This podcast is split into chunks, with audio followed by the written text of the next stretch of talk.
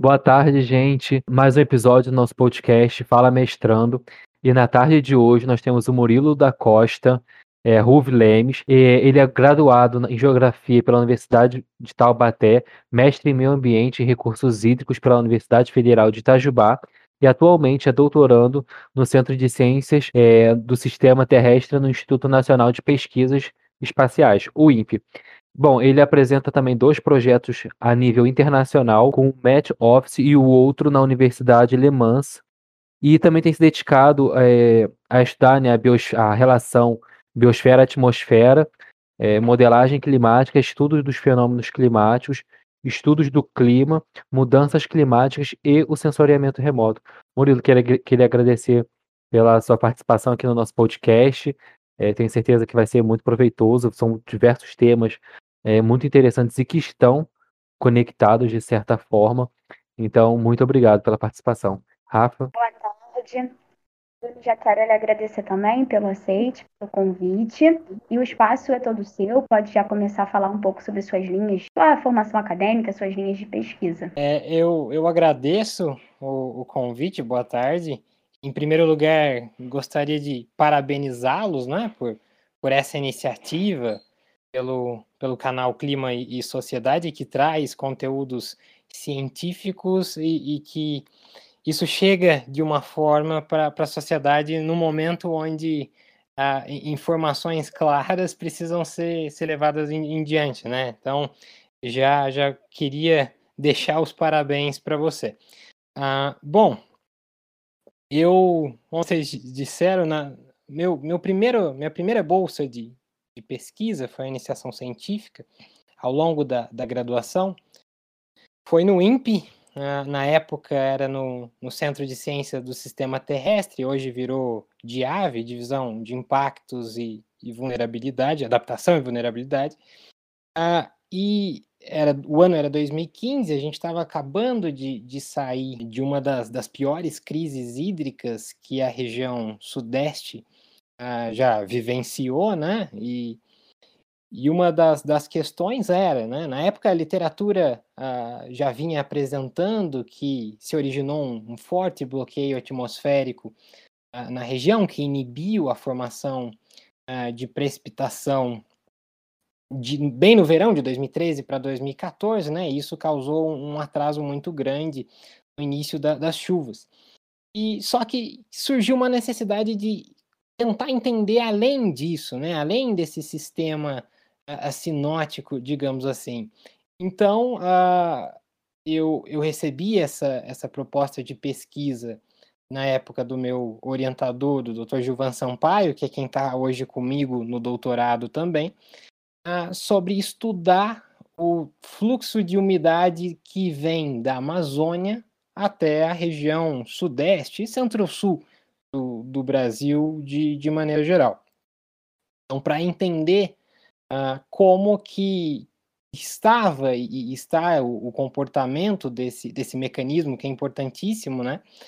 E na época até outro pesquisador que se juntou com a gente e trabalha até hoje comigo pela Universidade de Taubaté, o Dr. Gilberto Fisch, uh, a gente tem investigado todos os fatores que contemplam o mecanismo de transporte de umidade da Amazônia e te, temos feito um monitoramento disso, né? Porque além de, de entender o, o, padrão e o comportamento, é importante monitorar. E grande parte da, das chuvas que caem na, na, região sudeste do Brasil ao longo do, do verão uh, se originam da umidade produzida lá pela floresta. Na época, a gente sentiu essa necessidade de um, de um acompanhamento mais detalhado. Uh, partindo então aí para o meu. Isso, isso acabou virando meu, meu trabalho de, de graduação, né? E, e partindo para o mestrado, mudei um pouquinho a, a lógica da pesquisa, embora em paralelo essa, o, o trabalho sobre transporte de umidade continuou mas o mestrado foi pautado mais em mudanças climáticas locais, baseada na mudança e nas alterações da cobertura da Terra ao longo da, da bacia do rio Tietê. E a escolha da bacia do rio Tietê, é um rio que corta o estado de São Paulo inteiro, ele tem um, um sentido até engraçado um pouco, porque ele nasce em, em Salesópolis, já perto da, da Serra do, do Mar, né? Em vez dele já desaguar no Oceano Atlântico, ele corre e corta metade do, do estado de São Paulo e, vai desaguar lá no Paraná, né? Oeste, extremo oeste do estado de São Paulo. E o rio Tietê ele é um rio muito diverso do, do ponto de vista da, de cobertura e uso da terra, né? Você tem grandes centros urbanos ah, que foram construídos ao redor do rio, ah, você tem polos industriais às margens, a agricultura muito intensa na parte central, indo para a parte oeste, sentido a Foz. E, então é uma diversidade muito grande uh, e tem esse que abriu caminho para investigar mudanças uh, pontuais do clima, né, decorrentes a essas, essas alterações uh, da cobertura da Terra. Então, a, gente usou dados de, de satélite, né, para evidenciar isso ao longo, longo de observações ah, desde o início do, do, século. E no final também usamos resultados das rodadas de, de modelos regionais para determinar qual, qual é o caminho né, que, que essas mudanças tomariam no futuro. E ah, agora, no, no meu doutorado, eu, eu englobo um pouco de tudo que eu, que eu desenvolvi até hoje, porque eu, eu tenho como principal objetivo agora responder uma pergunta. O clima, ele está mudando, o planeta, ele está aquecendo. Isso é, já é, hoje até estão lançando o, o, sexto relatório do IPCC, né, trazendo uma, uma bagagem muito grande de novas, novas informações, preocupantes até. É um burburinho ah, na mídia, hoje está todo mundo da, do setor, da área do clima, tá todo mundo comentando sobre esse novo relatório, né? Então também é uma coisa muito recente. Vai, acredito eu que vai sair também muita coisa. Exatamente. É um, é um novo compilado de, de muitas informações novas e algumas ah, sendo ainda mais cravadas, né? Que, que foram ah, dadas no AR5, né? E outras novas bem, bem preocupantes, assim. Ah, a gente teve uh, o último IPCC como um grande alerta, né, mas ainda com, com um certo limiar de esperança, né, e, e, agora a gente tem um ou vai ou racha, né, de, na melhor linguagem possível. Uh, então, o planeta ele está esquentando e, e isso já está quase no limiar ali estabelecido pelo Acordo de Paris de um grau e, e meio, né? Aproxima-se já de 1.25, 1.26, a diferença entre os decimais aí. Uh, mas a principal pergunta que eu quero responder é: se a gente continuar desmatando a, a Amazônia e essas taxas aumentarem, o que, que vai acontecer com esse aquecimento? Não de um grau e meio, mas já pensando em dois graus, porque tudo que a gente já lançou na atmosfera hoje é capaz de atingir esse limiar de 2 graus Celsius na média da temperatura global o que, que o desmatamento vai interferir nisso? Em que ponto? Uh, esse aquecimento ele vai adiantar mais uh, na média global? Esse aquecimento vai atrasar? Uh, o que vai acontecer com isso? Né? É separar ah, o aquecimento global do efeito do desmatamento da maior floresta tropical do mundo. Então, e eu vou fazer isso através de, de, modelagem climática, né, de diversos é, experimentos de, de, desflorestamento. E você até mencionou os projetos, né? Um, o primeiro uh, internacional que, que eu tive a honra de, de ser convidado para participar, inclusive pelo Dr.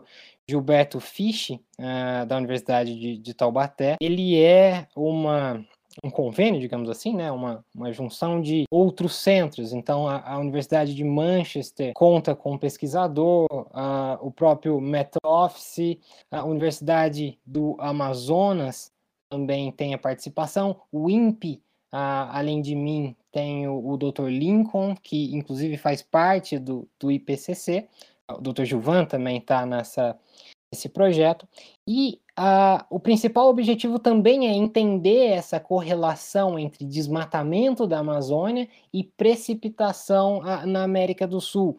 Entender esses, esses padrões e, e a, a, influência dessa modificação da cobertura vegetal no, nos processos de precipitação, seja localmente ou regionalmente, e estudar ainda mais ah, os rios aéreos, que, que vai ser o ponto central ah, da minha parte nessa, nesse projeto. Então, acho que eu venho costurando muito na, no sentido dos estudos de interação biosfera-atmosfera e tentado dar uma contribuição ainda mais para para com, compreender o quão grandioso é esse, esse mecanismo atmosférico uh, e, e, proporcionado pela biosfera também. Né? Murilo, cara, é muito massa assim, né? A gente vê o quanto as coisas estão conectadas, assim, aí você escutar é, alguém que trabalha com isso na prática e buscar essa relação né, da biosfera com a atmosfera, mudanças climáticas com a escala local, com a escala regional, é muito interessante. E uma, uma curiosidade que eu fiquei, e de repente ou quem está nos escutando também possa ter ficado, falou que trabalhou quando, no seu mestrado em São Paulo, trabalhando com temperatura também. E aí eu queria entender um pouco mais de como funciona, é, qual foi o método que você utilizou é, de coleta de dados, como você conseguiu gerir esses dados por toda a bacia? Uh, os dados, naquela época a gente usou é, popularmente conhecida como skin temperature, né? temperatura da superfície mesmo, é, eles foram extraídos do sensor MODES, que é acoplado a dois satélites, né? o Terra e, e o Aqua. E ele tinha uma, uma resolução muito boa, uh, de, de, de um quilômetro. Uh, para trabalhar com isso. É até interessante porque o recorte foi feito só para São Paulo, e se a gente pegar os dados já espacializados, até para você ver ali a rodovia Presidente Dutra, né? De, é uma ilha de calor cortada. Para quem não conhece, a Dutra é uma, uma rodovia eh, federal que liga São Paulo ao Rio de Janeiro. E uh, você tem um aquecimento muito maior na, em decorrente ao, ao asfalto, ao transporte intenso de, de veículos, né? E então é, é, os dados são tão bons em termos de resolução que era possível até discretizar onde que está a, a, Via Dutra, né? Então, com isso em mãos, foi possível é, e muito muito claro uh, compreender e traçar um paralelo aqui entre as diferentes uh, os diferentes campos de cobertura da, da terra, ou seja, centro urbano, a agricultura, é, florestas, as matas ciliares, né? Não chega a ter tanta, tanta floresta, mas mais a, a vegetação mais próxima do, do rio. E isso ficou, ficou muito claro, essa, esse gradiente entre as diversos, os diversos tipos de cobertura da Terra, né? Desde os centros urbanos sendo uh, os, os, mais quentes, né? Até você passando por, por uma transformação em, em áreas de, de, pastagem também, com aquecimento significativo, até áreas mais resfriadas, que eram as áreas de, de floresta, né? E, e você compreender o, o porquê dessa, dessas alterações é muito importante também e, se a gente olhar o oeste do estado de São Paulo, é, é a área mais próxima à Foz do, do Tietê, é a área onde você tem uma maior concentração da agricultura, né, da atividade a, agrícola do, do estado de São Paulo, pelo menos na região do, da bacia do Tietê. E é a região que menos chove no estado, né? Ele soltou uma, uma pergunta, né? Por que será isso? E a gente recorreu a, ao estudo da paisagem, né? Como era uh, as atividades do rio Tietê naquele local.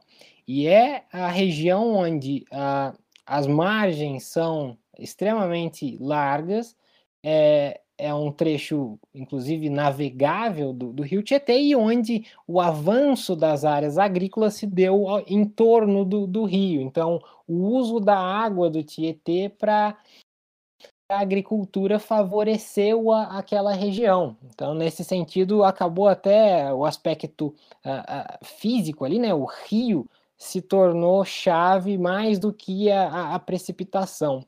Para a gente entender que, que, todos os processos estão interligados, né? Um estudo multidisciplinar é sempre importante.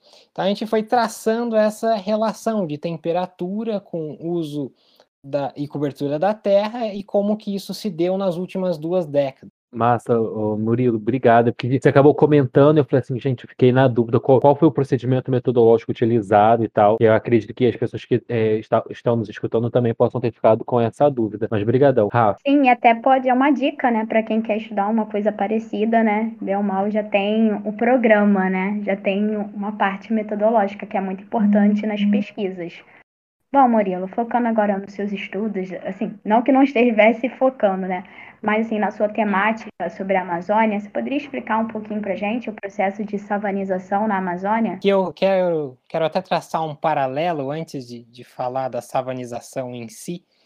E às vezes a gente não tem a, a consciência do quão grande é, é uma floresta amazônica, ou ainda mais, do quão grande é o planeta em que a gente habita, né? Então, a gente é privilegiado só pela posição no, no espaço, né? O conforto uh, e a estabilidade que a, o planeta uh, está num, num, cosmos onde a violência uh, geofísica é muito grande, né?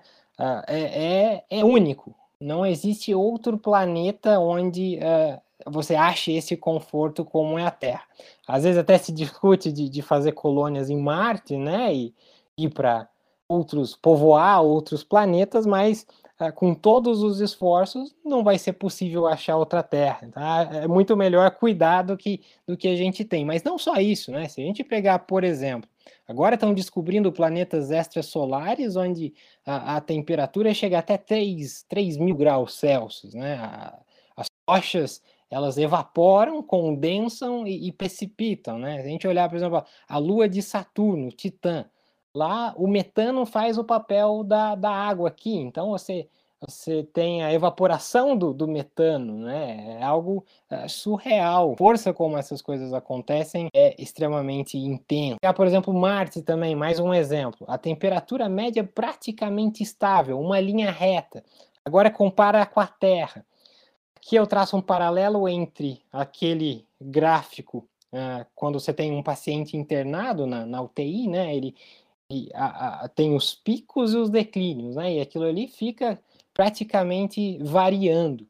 Se a gente pegar a, a variação climática da temperatura da Terra, é basicamente igual. Você tem uh, os picos e os declínios. E por que, que isso acontece? Né? Então, você tem a radiação uh, uh, solar entrando na Terra, você vai ter essa energia para as plantas a conseguirem produzir a, a fotossíntese, né? E uh, o CO2 que vai ser exatamente o alimento para que a planta consiga uh, fazer esse processo. E a gente pode comparar também o CO2 como se fosse o dinheiro, onde a, a, as plantas vão absorver esse CO2 e aí, o que, que você faz com o dinheiro? Tem gente que põe no banco, tem gente que bota embaixo do, do, do colchão, né? Cada um faz o que, o que quer. E a planta é a mesma coisa. Ela usa aquele CO2 para criar tronco, para fazer folha, para fazer fruto, para aumentar a sua, a sua estrutura, né? Uh, e quando isso acontece, ela retira CO2 da atmosfera e você diminui a temperatura do planeta. Diminuindo a temperatura do planeta, ela vai deixar, vai, vai continuar respirando, esse processo vai diminuir um pouco e é onde uh, mais CO2 vai estar na atmosfera, o planeta esquenta. Então, essa é, é a variabilidade, né? Só que o que, que a gente está fazendo? A gente está destruindo essas, essas poderosas e, e amigas árvores, né? Ah, aí a gente cai na, na, floresta amazônica, que eu tive a honra de ter aula com o professor ah, Antônio Nobre, que ele ah, descrevia a floresta amazônica como um tapete multicolorido de organismos que migraram, né? Se a gente olhar a, a história geológica da, da Terra, migraram do oceano para o continente e ali foram se adaptando, né? Hoje a gente até chama de oceano verde, a, a floresta amazônica pela sua a, a extensa área, mas também por toda a umidade uh, que pulsa na, na, floresta amazônica. Né? Se a gente pegar uma animação da precipitação anual da América do Sul, a, a gente tem como se fosse um, um coração bombeando sangue ali, trazendo de novo um paralelo para fisiologia humana, né? Só que ali é água, é, é vapor d'água na, na, atmosfera que a floresta tem, tem essa, essa responsabilidade, digamos assim, e trabalha em prol uh, desse bem que, que mantém a vida em grandes partes, né? E aí a gente cai na Amazônia. A gente está vindo do, do, todo, né? Desde o planeta e caindo para a floresta. Se a gente pensar em distância, né, a floresta amazônica está a 3 mil quilômetros do Oceano Atlântico. E é da onde vem, onde começa todo esse processo com a evaporação da água do oceano, ela vai fluir uh, na atmosfera para o continente, chegando à costa do Nordeste, onde ela já vai uh, precipitar, vai condensar, vai precipitar. Uh, e ela vai chegar até a floresta amazônica. Aí você já tem um, um primeiro ponto que é importante levantar. Às vezes você tem no oceano ah, um, o ar limpo, muita umidade, mas não precipita. Floresta, ar limpo, muita umidade e precipita. E, e por que isso, né? Por que precipita, precipita muita água? A floresta, as folhas das árvores emitem cheiros. Esses cheiros, eles são os, os conhecidos aerossóis e, e também ah, os núcleos de condensação. Então, esses núcleos de condensação, eles a, ajudam na, na precipitação. Então, graças a, a isso, a floresta consegue produzir a sua própria chuva, além da evapotranspiração, com o encontro dessa umidade que vem no oceano, ela consegue regular esse mecanismo e, precipitar. E não só isso, né? Ah, só para a gente ter uma ideia ah, em números agora, ah, uma árvore madura na Amazônia chega a lançar em média mil litros de água por dia. Isso, em, em, termos de área total e quantidade de árvores, chega a ser 20 bilhões de toneladas de água por dia. Só uma comparação rápida: o rio Amazonas coloca 17 bilhões de água por dia no oceano. Então a floresta é, lança mais água na atmosfera do que o próprio rio Amazonas uh, no mar em um dia.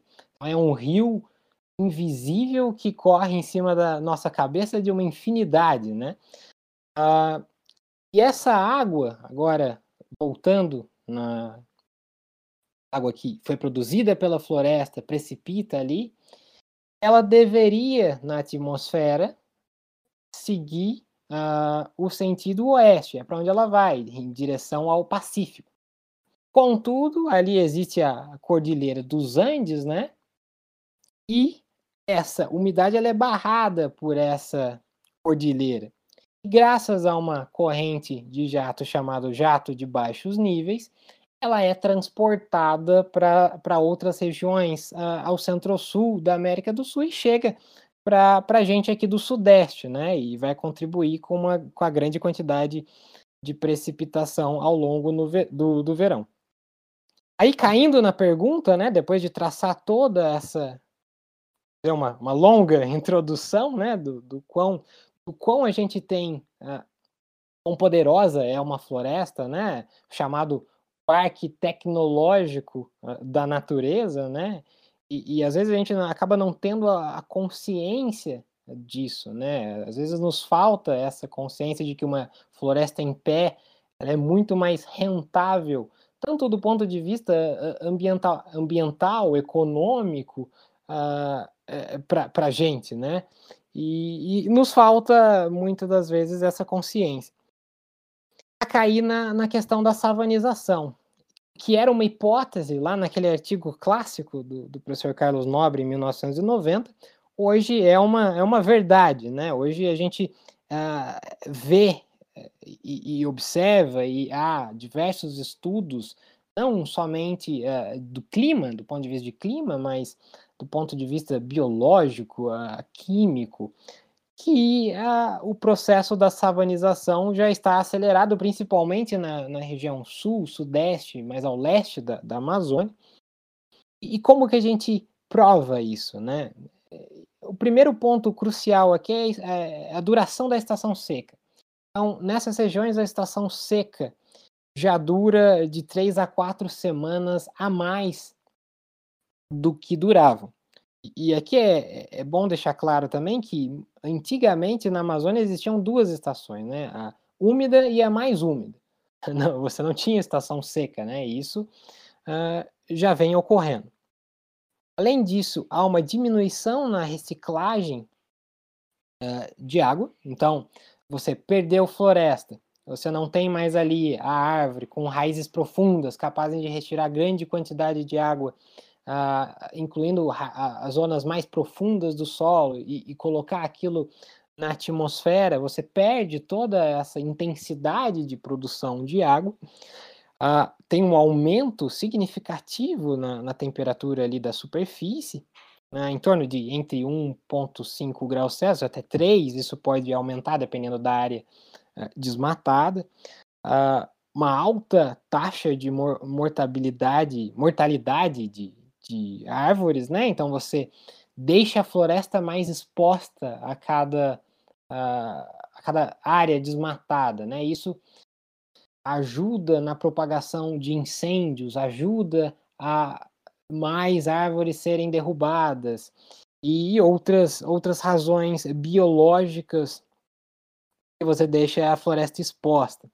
Alterações na fauna. Então, já foi observado até o lobo-guará andando na parte sul, sudeste, da, onde era a floresta amazônica. Né? Então, são uma, uma série de, de alterações que já são catalogadas e observadas, né, do, da savanização que já vem ocorrendo na, na Amazônia, que já mostra um, um ponto de um início de um ponto de não retorno, digamos assim, que são os tipping points, né? A, a cada estima-se que se você desmatar 40% da floresta, ela não vai ter uma regeneração natural, né? Um processo que partiria da, das próprias ações biológicas e, e, todo o processo natural, isso não vai estar tá ocorrendo. Perfeito, Murilo.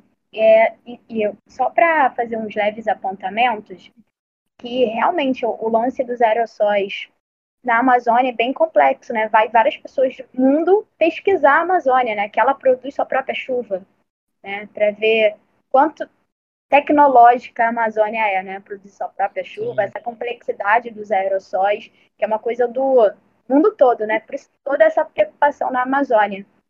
E realmente, às vezes a gente fica muito na ideia de preservação, muito na abstração de preservação, e a gente não esquece, né, de entender realmente a dinâmica. E fica nessa abstração, porque quando a gente entende a importância da, da floresta em si e seu nível de complexidade, é, a, nossa consciência aumenta e o poder né, mesmo de pressão popular para preservar a Amazônia, eu acredito que poderia ser mais firme, mais satisfatório, quem sabe. Vamos ver com esse relatório, enfim, com a questão das próprias mudanças climáticas, que não vão ser, com certeza, nada animadoras, a gente consiga propagar mais essa ideia. É, só para terminar, eu vi uma palestra uma vez que um professor ele falou que o que na verdade o homem não se preocupa com as gerações futuras, que a gente é muito imediatista. E acho que realmente é isso. A gente só se preocupa muito com agora. Tem essa o discurso bonito das gerações futuras, mas na prática é muito imediato.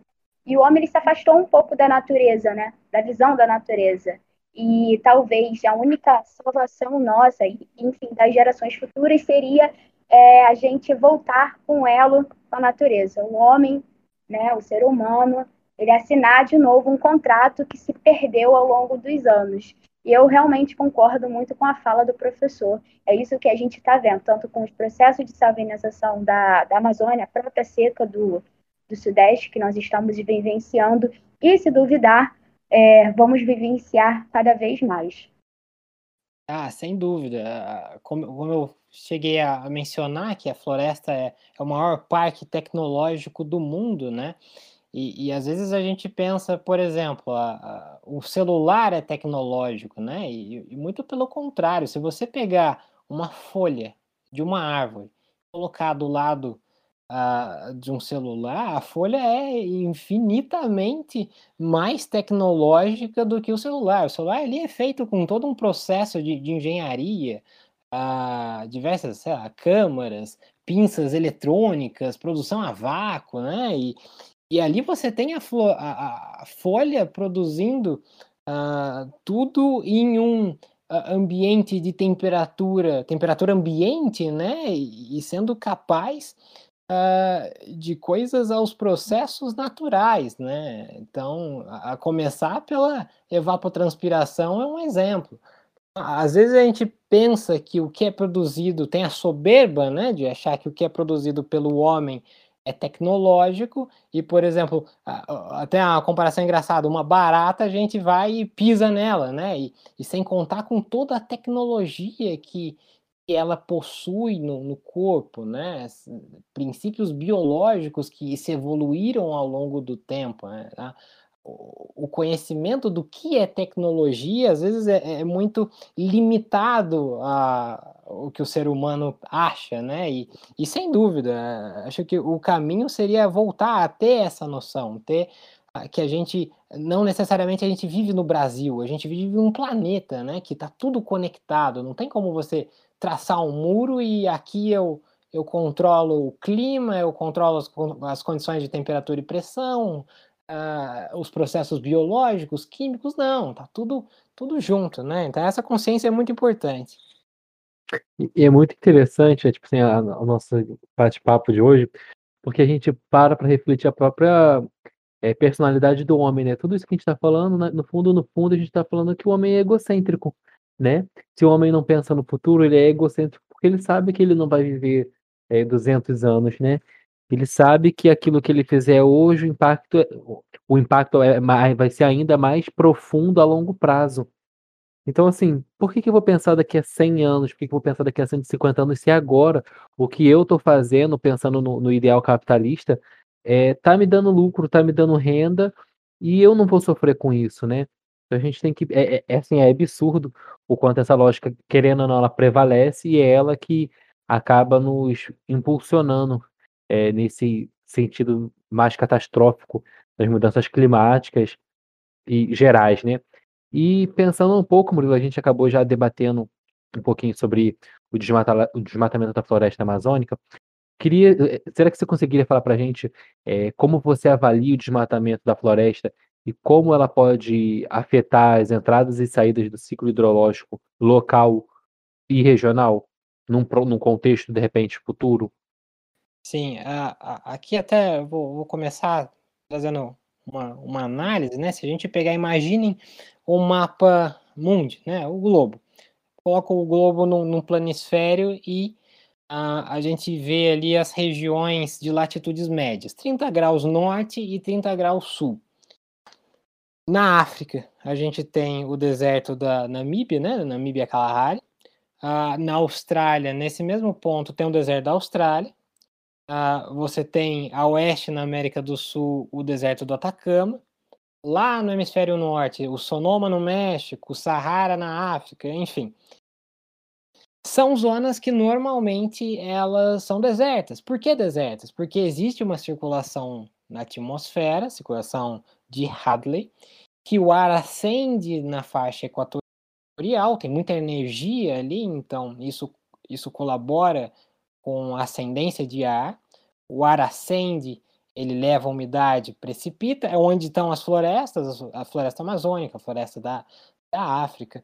Uh, e se a gente olhar, e se esse, esse ar sobe, ele tem que descer em algum lugar. E ele vai descer exatamente nesses pontos de latitudes médias. Então, por que, que eu tracei um paralelo dos desertos? Se a gente olhar exatamente no, no quadrilátero Andes, Cuiabá, Buenos Aires, São Paulo, é uma exceção a essa regra. É um lugar que não é deserto. Tem uma precipitação acima de mil milímetros por ano, condições mais amenas de, de temperatura. E isso se dá exatamente porque existe uma floresta a noroeste dessa região, que, como eu falei atrás, é o grande regador da, do centro-sul da América do Sul, né? E, e se não fosse por ela, aqui seria um deserto. a gente tem sistemas frontais que trazem a umidade também, mas isso seria muito mais enfraquecido sem a presença da, da floresta. Então, é, é, um tema que a gente vem estudando há um tempo, já tem alguns resultados publicados, uh, e isso aqui é legal para a gente compreender uh, como a floresta nos ajuda também. Né? A gente tem uh, o fenômeno é um ninho, que é bem, bem corriqueiro e, e muita gente já, já conhece, né? que é o aumento uh, anômalo da temperatura da superfície do Oceano Pacífico Equatorial na porção central e leste, que causa uh, diversas alterações, não só na América do Sul, mas globalmente também. O que, que tem a ver o, El Ninho com a Amazônia, com São Paulo, por exemplo? Né? Uh, se a gente pegar anos de El Ninho, temperatura do Oceano Pacífico Equatorial mais quente do que a climatologia. Já é uma região com águas ah, quentes, né? Já existe um gradiente de temperatura da superfície do mar entre Pacífico Equatorial e o Pacífico Sul. Pacífico Sul mais quente, Pacífico Equatorial ah, mais frio, perdão, Pacífico Equatorial mais quente. Esse gradiente ele cria uma corrente que chama corrente de jato, do inglês jet stream, que uh, flui do sentido oeste-leste. Então, se a gente pegar um avião de São Paulo e ir para Assunção, no Paraguai, uh, vai levar 30 minutos mais do que a volta, Assunção para São Paulo, exatamente por essa, essa força desse jato. E o que, que acontece em anos de El Ninho? Como está mais quente no Oceano Pacífico Equatorial, esse degradê, esse gradiente de temperatura, ele fica maior e aumenta a intensidade desse, desse jato. E o que, que isso quer dizer para a gente aqui em São Paulo, por exemplo? Ou no Rio de Janeiro, Minas, região sudeste do Brasil? Ah, os sistemas frontais vão ter mais dificuldade de chegar a essas regiões. Ele vai estar tá, ah, subindo o continente, né, passando pelo Rio Grande do Sul, Santa Catarina. Quando chega no, no Paraná, vai exatamente topar com essa, com essa corrente de jato. Ele não vai conseguir avançar na mesma intensidade que avançava, por, por essa força dos ventos. Essa chuva vai precipitar muito ali na, na região sul do Brasil, por isso que chove mais em anos de El no sul do Brasil. Uh, era para a gente ter uma, uma diminuição da, da precipitação no sudeste do Brasil ano de El mas isso não é a constatado, né? Fica restrito só ao aumento da, da temperatura. E por que isso? A floresta amazônica vai trabalhar muito mais uh, nesses anos. A floresta produz mais umidade. Produzindo mais umidade, maior a quantidade que vem uh, para essas regiões. Então, ela tem uma função muito uh, vital para que as secas não sejam ainda mais intensas na região sudeste nesses anos. E a gente consegue até separar isso. Uh, a gente uh, pode usar uma, uma, metodologia que foi uh, trabalhada por uma, uma, pesquisadora, Renata Tedeschi, que ela separa o El Ninho entre central e leste. Central, quando a anomalia de temperatura da superfície do mar é maior no centro do Pacífico, e leste mais na costa. Então a gente notou que esse padrão que eu acabei de, de contar para vocês aqui é quando essa anomalia é maior na costa. Quando ela é maior na porção central do Oceano Pacífico Equatorial, você não tem esse, esse fortalecimento da corrente de jato. Então, os sistemas frontais vão chegar, vão continuar chegando na, no sul, do sudeste, São Paulo, e avançando com uma potência maior, né, com maior força. Mas você ainda tem a Amazônia trabalhando muito intensamente devido a esse aquecimento das águas do Pacífico.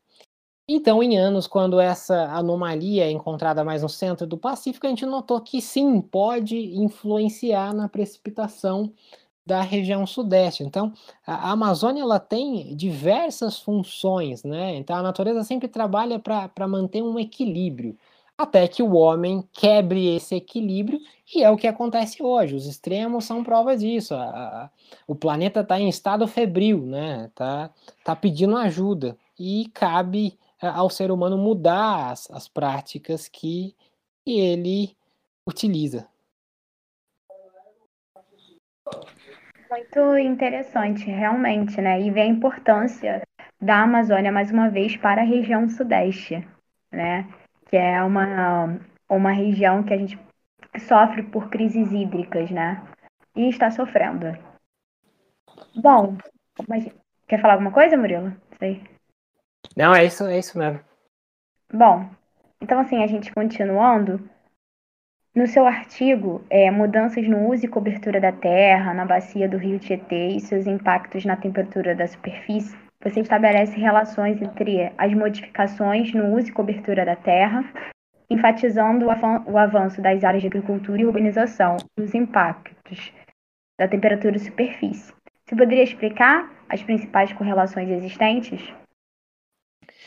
Sim, normalmente você tem a, a, floresta a mata ciliar, né, ao, ao, entorno do rio, que é o que garante a, a, a vida, né, a qualidade da água, a, toda a, a fauna e flora do, do, rio e uma temperaturas mais baixas e outros fatores que, que são naturais. A partir do momento que você corta a, floresta, essa mata ao lado do rio para transformar a, em, em, em, pasto, seja, seja pasto, seja área agrícola. Você já vai ter um impacto direto ali na, em como a água da, da chuva vai infiltrar naquele solo. Um solo mais compactado, né? Você coloca gado ah, para pastar ali, ele, ele vai compactar aquele solo, ou até mesmo a, a qualquer que seja o seu, a sua cultura ali, e isso já vai ah, criar feedbacks negativos ah, do que você tinha. É, é, como na Amazônia, por exemplo, que, que eu disse, você tem um enfraquecimento da, da reciclagem ah, de precipitação que de água, perdão, que a, a mata faz, as árvores fazem. Além disso, o, o aumento da, da, da temperatura ele, ele é muito importante porque isso influencia, inclusive, no regime de, de precipitação, né? Ah, ao longo do verão a gente tem muitas chuvas convectivas, né? Ah, então, grande, grande quantidade de umidade, atmosfera instável, isso cria aquelas chuvas de fim de tarde, né, que, que são conhecidas. E quando você tem um aumento muito agressivo da temperatura, essas uh, chuvas se tornam cada vez mais intensas e, e, a gente consegue ver nas grandes cidades isso, né? Rio de Janeiro, São Paulo, o que causa alagamentos. É muito forte, né? As grandes cidades, né? Para um ah, sim. tempestade, né? Que acaba gerando só problemas urbanos. Exatamente, você tem uma vulnerabilidade muito grande a eventos extremamente intensos e severos. Uh, e, e isso já mostra uma, uma, variação no clima local, né? Então é, é muito importante ter estu mais estudos a níveis locais para evidenciar os pontos, inclusive os pontos que são conhecidos como hotspots, né? Que são mais vulneráveis, que podem apresentar ah, problemas não só para o homem, mas também no, no, ponto de vista de natureza, né? Porque é, é, o Tietê que vai abastecer o Paraná, por exemplo, e assim por diante. Então, é, é, são estudos importantes. Até para a questão própria de resiliência, né? Preparação, né? de como lidar com cada situação. Exatamente. É, é, é o que a gente pode dizer de dinamização da paisagem, né? Aquele momento onde os ambientalistas e, e, os agricultores, eh, os grandes agricultores, no caso, né, que, que são aqueles que acabam eh, tendo uma, uma contribuição mais forte no, na, na, questão de mudanças climáticas e, e, nas mudanças mais drásticas de, de cobertura do solo, se darem as mãos e, e, trabalharem em prol de um objetivo, porque com o Brasil já tem áreas suficientes para produção. Uh, você não precisa desmatar ou mudar algum tipo de cobertura para aumentar essas áreas. E, e, a literatura já mostra que se você intensifica os processos, você vai ter uh, uma produção ainda maior e, e ainda atrelar. Uh, existe até o pessoal da, da agronomia que, que faz esse estudo de sistemas interligados de floresta e, e agricultura, onde você tem é, N benefícios ali e ambos funcionam em perfeita harmonia, né? Então, é, essa consciência é importante. Sim, é, é, faz todo sentido, Murilo. E, e, é, e é isso, né? Tipo assim, isso também tem um caráter geográfico muito interessante, né? Que você tem um pouco, querendo ou não, da teoria do, dos sistemas, né? Da TGS, mas isso é um caráter geográfico, análise da paisagem, né? compreender que aquela paisagem formada é uma paisagem que foi construída. Então são de, é uma linha muito extensa, assim, é, de conexões que a gente precisa fazer para realmente compreender aquela análise, aquele dado, o que, que aquele dado é, representa. É, e muito eu queria já agradecer é, pela sua participação. Tenho certeza que todo mundo que está aqui nos escutando é, curtiu bastante é, o podcast de hoje. E é isso. É, muito obrigado, Murilo. Rafa, não sei se você quer acrescentar mais alguma coisa. Quero agradecer o bate-papo com o Murilo, foi muito enriquecedor. Aprendi muito, né? A gente discutiu muito, é um tema bem atual, né? Então foi bastante proveitoso. Eu, eu agradeço muito, Léo, Rafa. É, parabenizo de novo pela, pela iniciativa. Foi, foi muito legal bater esse papo aqui. E o importante, eu acho que, que a frase principal é essa, né? É ter a consciência, uh, principalmente para gente da área ambiental e principalmente para os geógrafos, né? Ter a consciência do sistema terrestre. Todas as coisas estão interligadas e que o planeta é vivo, né? E acho que esse, esse é o mais importante. Obrigado a, a vocês.